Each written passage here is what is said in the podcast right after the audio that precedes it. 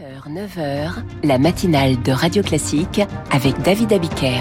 Et à 7h30, le journal vous est présenté par Charles Bonner. Avec à la une ce matin, la violence dans le football existe aussi au niveau amateur avec des parents qui s'imaginent avoir des enfants en prodige. Sur la loi immigration, la droite et la majorité ne sont pas d'accord et plongent les discussions dans une impasse. Et puis, une nouvelle éruption volcanique a eu lieu en Islande. Après le journal L'écho du monde, le président égyptien est réélu, mais il a une grosse urgence, les réfugiés palestiniens.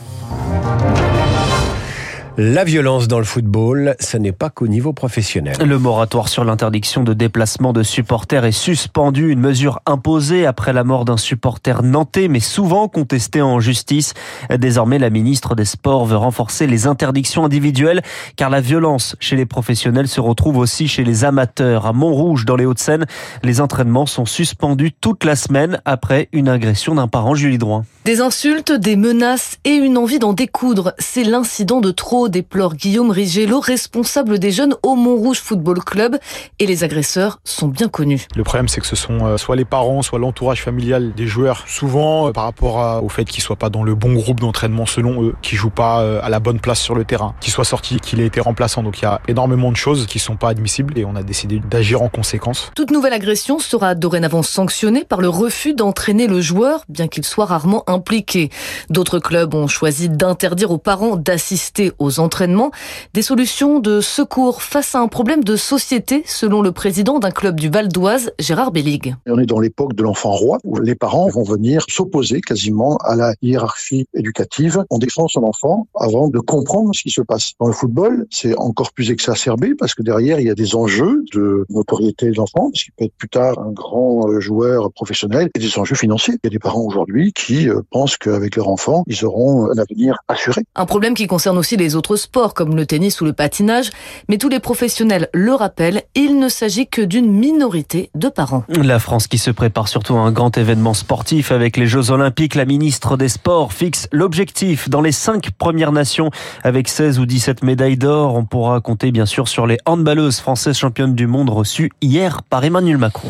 Ambiance festive à l'Elysée pendant que l'esprit, les esprits s'échauffaient à l'Assemblée. Il faut d'accord, la commission mixte paritaire sur la loi immigration suspendue à minuit 30 va reprendre ce matin à 10h30. Seuls 20 des 92 articles déjà passés en revue avec cette impression, Lauriane Tout-le-Monde, que la droite cherche surtout à faire plier le gouvernement. À 17h hier, dès l'ouverture de la commission mixte paritaire, à peine les 14 parlementaires se sont dit bonjour que déjà? Une suspension de séance. La droite claque la porte et part se concerter dans une salle à côté. Autour de la table, les dirigeants LR regardent le texte soumis à la commission et aucune mention d'une mesure, la restriction du droit aux APL pour les étrangers. C'était pourtant, il l'assure, une promesse de la première ministre. Vers 19h, réunion de crise à Matignon autour de sa majorité. Elisabeth Borne jure qu'il n'a jamais été question des aides au logement, seulement des allocations familiales. C'est un quiproquo basé sur une bonne foi collective, assure un député Renaissance. Mais rien n'y fait, les républicains ne lâchent rien. À minuit passé, la Macronie baisse les bras et décrète une nouvelle suspension de séance de 10 heures. À la sortie hier soir, les mines étaient déconfites selon plusieurs participants à la commission. Face à l'impasse, la majorité le sait, elle va devoir encore céder. Lauriane Tout-le-Monde, l'Assemblée nationale pour Radio Classique et Elisabeth Borne s'est engagée hier à réformer l'aide médicale d'État en début d'année. Plus consensuel, le Parlement adopte l'utilisation du ticket restaurant pour les courses alimentaires. Une dérogation seulement jusqu'à l'an prochain. Une hausse record désormais, la hausse du tarif des mutuelles. En moyenne, ce sera 8,1% l'an prochain selon la mutualité française. On y revient dans le journal de 8 heures de Virginie Fulpin.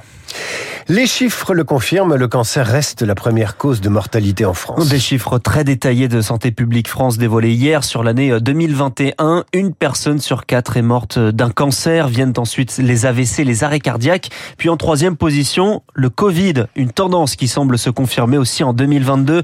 De quoi inquiéter l'épidémiologiste Antoine Flao en pleine reprise épidémique alors que la vaccination reste largement minoritaire chez les plus de 65 ans. Ce qu'on voit maintenant, c'est que des gens très âgés ou bien des personnes immunodéprimées, il y en a 500 000 en France, vont décompenser leur comorbidité, c'est-à-dire que ça va être un peu la goutte d'eau qui fait déborder le vase dans un état de grande fragilité qui nécessite ventilation, réanimation. Ce sera beaucoup plus fréquent avec le Covid en un hiver en termes de, de nombre d'impact finalement sur la population que, que, que, la grippe. Si vous êtes une personne très fragile, il faut absolument faire tout pour éviter euh, d'avoir le Covid. Le Covid circule beaucoup. Il faut absolument se faire vacciner pour être protégé contre ces formes graves. Une propos recueillie par Rémi Pfister. Une page se tourne pour Orpea. C'est aujourd'hui que le groupe passe sous contrôle de la Caisse des dépôts.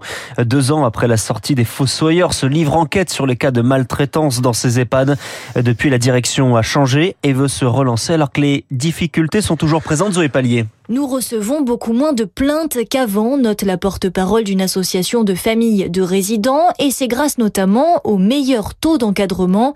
Orpea a augmenté les salaires pour attirer du personnel, explique Laurent Guillot, son directeur général. On a réorganisé complètement le dialogue social, on a mis en place un 13e mois, on a mis en place les tickets restaurants, et puis on a consacré plus de 10 millions d'euros à des formations continues, et depuis un an, nous avons 10% de plus de professionnels auprès de nos patients dans nos établissements. Les syndicats, eux, saluent un nouveau discours moins tourné vers les actionnaires.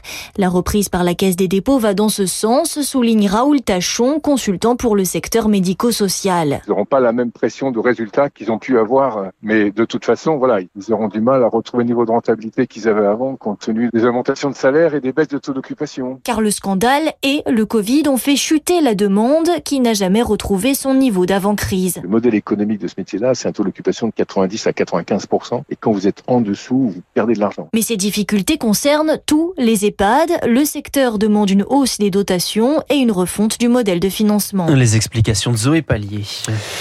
Euh, 7h38. Il est 7h38 et les États-Unis vont continuer de fournir des armes à Israël. Oui, malgré les critiques sur l'intervention militaire à Gaza, pas question de suspendre cette aide militaire, alors que le Conseil de sécurité des Nations Unies doit se prononcer aujourd'hui sur une résolution sur un cessez-le-feu. Elle était attendue depuis plusieurs semaines. Une nouvelle éruption volcanique a débuté hier en Islande. Bonjour Augustin Lefebvre. Bonjour Charles, bonjour à tous. Une éruption qualifiée de considérable. Oui, la nuit islandaise a été éclairée par la lave orange, des jets de magma qui s'échappent d'une longue fissure de presque 4 km dans le sol au sud-ouest de l'île, à proximité de la petite ville de Grintavik dont les 4000 habitants avaient été évacués début novembre. Le regain d'activité sismique avait ouvert de grandes crevasses dans les rues, mais un calme relatif ces derniers jours avait conduit à rouvrir un lieu touristique à proximité. Ce matin, la zone est entièrement fermée, les gaz libérés sont toxiques. En revanche, pas de nuages de cendres importants, ça signifie pas de perturbations aériennes pour le moment. C'est la quatrième éruption dans cette région en deux ans, après huit siècles de calme. Les vulcanologues estiment que le cycle pourrait durer des dizaines d'années. Le pays est situé à la rencontre de deux plaques tectoniques. 33 volcans y sont actifs. Augustin Lefebvre. Et puis la NASA se convertit aux vidéos de chats. Et pour la première fois, une vidéo a été transmise depuis l'espace lointain à 30 millions de kilomètres avec une technologie de communication par laser. C'est une promesse hein, pour l'avenir de la communication spatiale. Alors sur la vidéo, on y voit un chat d'un employé de la NASA. Le chat est nommé Taters et il joue avec euh, une petite lumière qui est projetée par un laser. Merci Charles, à tout à l'heure pour ces précisions. Et on regardera, vous pourrez regarder sur euh, Internet cette vidéo de chat transmise par la NASA. Dans un instant, l'écho du monde plébiscité par les Égyptiens, le président Al-Sisi réélu, euh, il a une crise migratoire devant lui, une crise économique et financière dans son agenda.